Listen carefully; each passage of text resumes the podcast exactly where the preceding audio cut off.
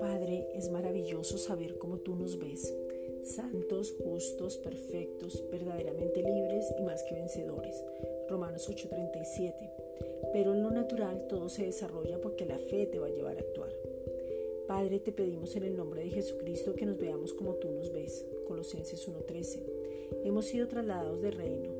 Es por eso que necesitamos tener luz y volver al origen, conocer la paternidad en nuestras vidas y que tengamos claro la imagen, semejanza y la identidad que es Cristo mismo. Romanos 8:29. La voluntad de Dios es buena, agradable y perfecta. Romanos 12, versículos 1 al 2.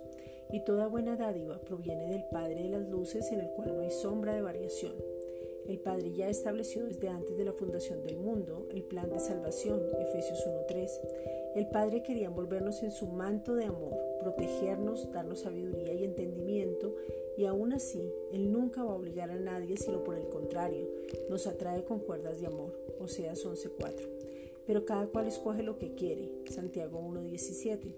Por eso te pedimos, Padre, en el nombre de Jesucristo, que podamos tener una revelación de tu amor inagotable para que ese amor perfecto pueda echar fuera el temor. Primera de Juan 4:18.